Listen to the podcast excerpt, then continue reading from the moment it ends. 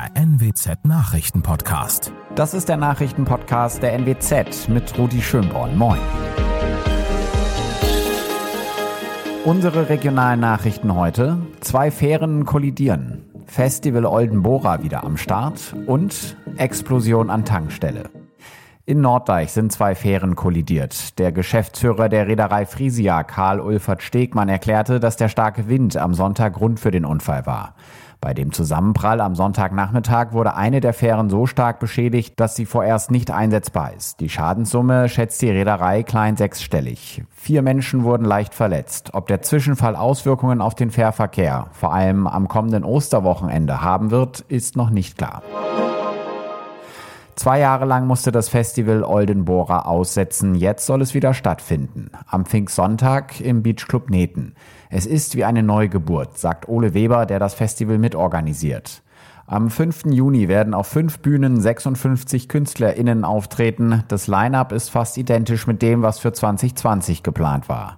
Das Festival findet zum 14. Mal statt. Neben dem musikalischen Programm verspricht das Orga-Team weitere Highlights wie Food Trucks und eine Chill-Out-Area. Tickets gibt es noch, sie kosten 59,99 Euro. 10.000 Besucher sind zugelassen. In Wittmund ist der Tank eines Erdgasautos explodiert. Am Samstagvormittag, während der Fahrer getankt hatte. Der Mann musste leicht verletzt ins Krankenhaus gebracht werden. Seiner Frau, die im Auto saß, ist nichts passiert. Durch die Druckwelle der Explosion kam es auch noch zu leichten Schäden bei der Tankstelle. Warum der Tank explodiert ist, wird noch untersucht.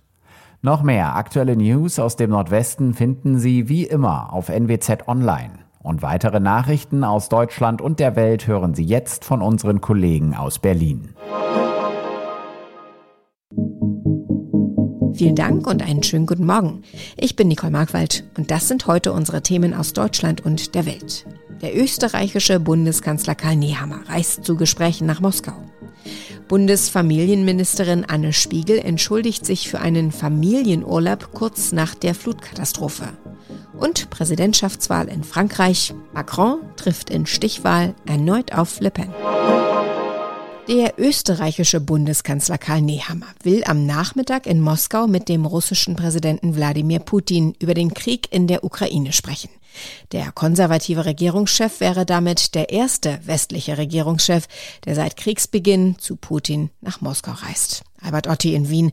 Worüber will Kanzler Nehammer mit Putin konkret sprechen? Ist darüber schon etwas bekannt? Ja, als erstes und wahrscheinlich auch akutestes Thema hat Nehammer Fluchtrouten für Zivilisten in der Ukraine genannt.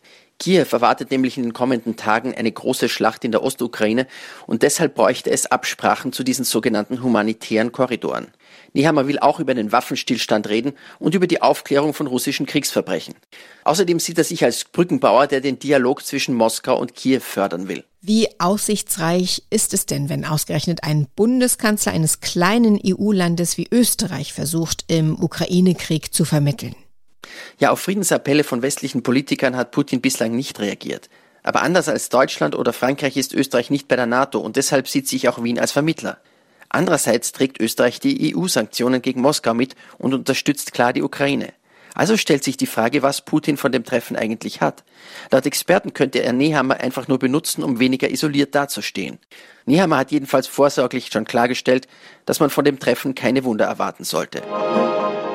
Bundesfamilienministerin Anne Spiegel hat eine ungewöhnliche Pressekonferenz gegeben, in der sie sich ausführlich zu einem vierwöchigen Familienurlaub nach der Flutkatastrophe im vergangenen Sommer geäußert hat.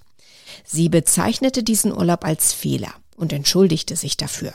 Die 41-Jährige lieferte auch eine Begründung, warum es zu dieser Auszeit zu diesem Zeitpunkt kam. Mit ein Grund sei der Gesundheitszustand ihres Mannes gewesen, der 2019 einen Schlaganfall erlitten habe.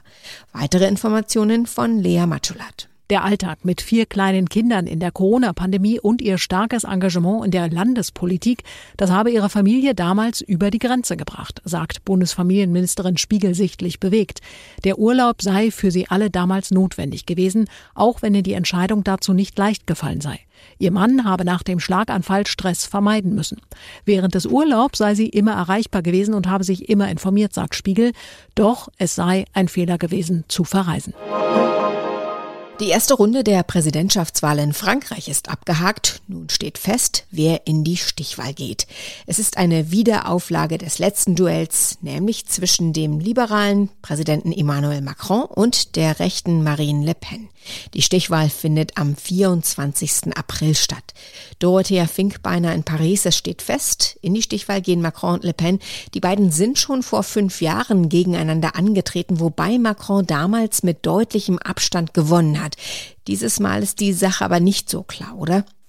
Absolut nicht. Nach den neuesten Umfragen und natürlich auch dem Ergebnis gestern liegt Macron zwar vorn und es haben inzwischen noch viele der Kandidaten und Kandidatinnen, die gestern unterlegen sind, aufgerufen, in der nächsten Runde für ihn zu stimmen. Aber das Rennen ist nicht vorbei und man sollte Le Pen nicht unterschätzen. Sie hat, anders als Macron bisher, einen richtig großen Wahlkampf gemacht, ist quer durch Frankreich gereist, hat viele Leute überzeugt, dass sie nicht einfach die radikale Rechtspopulistin ist, sondern eine besonnene Politikerin, die fähig ist, das Land zu regieren. Macron hat, das haben wir jetzt schon öfter gehört, bisher kaum Wahlkampf gemacht. Wird er das in den kommenden zwei Wochen noch ändern? Also wenn er Präsident bleiben will, muss er das ändern, in Debatten einsteigen, den Leuten wirklich erklären, was er die nächsten fünf Jahre vorhätte. Und nach dem, was er gestern Abend gesagt hat, hat er das auch verstanden. Ich werde meine ganze Kraft dafür einsetzen, jeden zu überzeugen, dass wir den einzig glaubhaften Plan haben gegen ein Leben, das immer teurer wird, für Arbeiter und alle, die Hilfe brauchen, den einzigen Plan für Frankreich und Europa. Wobei er nicht ganz zufällig auch für der französischen und europäischen Flagge stand. Was würde denn eine Präsidentin Le Pen im Vergleich zum bisherigen Präsidenten Macron für uns, aber auch für ganz Europa bedeuten? Ja, Le Pen wäre, das muss man klar sagen, für Europa keine gute Nachricht. Frankreich würde mit ihr jetzt zwar auch nicht gleich aus der EU austreten, aber im Gegensatz zu Macron, der ja regelrecht für Europa brennt, steht sie ganz klar für erstmal Frankreich, dann die anderen. Sie würde sicher so einiges zusammen mit den anderen Europakritikern wie Ungarn blockieren und das viel beschworene deutsch-französische Tandem als Motor, als Zugpferd Europas könnte man mit Le Pen wohl auch vergessen. Der Frühling steht vor der Tür. Die meisten freuen sich über das erste zarte Grün. Doch für Allergiker kann die Pollenjahreszeit zu einer echten Qual werden. Doch wenn man beim Putzen ein paar Dinge beachtet, kann man trotz Allergie wenigstens zu Hause eine entspannte Zeit ohne Niesen oder Rumschnupfen haben. Julia Zibella hat in unserem heutigen Tipp des Tages ein paar Hinweise, die übrigens auch bei anderen Allergien helfen sollen. Julia, was können Allergiker tun, um sich vor den Pollen zu schützen? Also zunächst mal macht es Sinn, den Eingangsbereich täglich zu wischen. Dort stellen wir ja meistens unsere Schuhe ab, hängen die Jacke auf und der Hund oder die Katze schütteln sie auch noch mal ganz gerne, bevor sie dann in die Wohnung reinrennen. Experten von der Deutschen Haut- und Allergiehilfe sagen, da bleibt deswegen am meisten Blütenstaub hängen. Wer aber gegen Hausstaub allergisch ist, der sollte am besten auch Teppiche und Oberflächen in Schlaf- und Wohnzimmern regelmäßig entstauben. Entstauben, also Staubsauger und Staubtücher?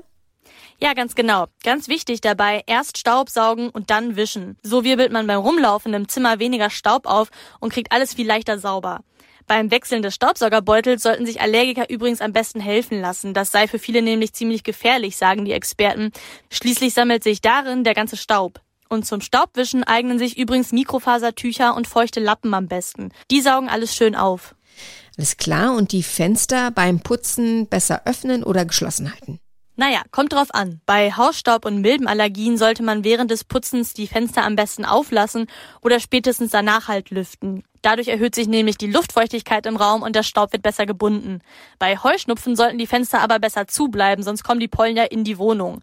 Möchte man aber gern die Fenster putzen, dann sollte man das in der Stadt, am besten abends und auf dem Land frühmorgens tun. Da fliegen nämlich nicht ganz so viele Pollen durch die Luft. Der Angriff Russlands auf die Ukraine hat nun auch Folgen im Wildpark Waldhaus Mehlmeisel. Das liegt im Landkreis Bayreuth. Dort wurde nun nämlich das Wildschwein namens Putin umgetauft. Künftig heißt das gut 200 Kilogramm schwere Tier Eberhofer. Das ergab eine Online-Abstimmung. Zur Namensänderung des Schweins sagte der Betreiber Eckhard Mickisch, wir sind ein harmonischer, schöner kleiner Wildpark und da passte so ein Name einfach nicht rein. Übrigens Namensvorschläge wie Zelensky oder Klitschko wurden nicht weiter berücksichtigt, weil, so der Betreiber, man nicht mehr politisieren wolle. Soweit das Wichtigste an diesem Montagmorgen. Ich heiße Nicole Markwald und wünsche einen guten Tag.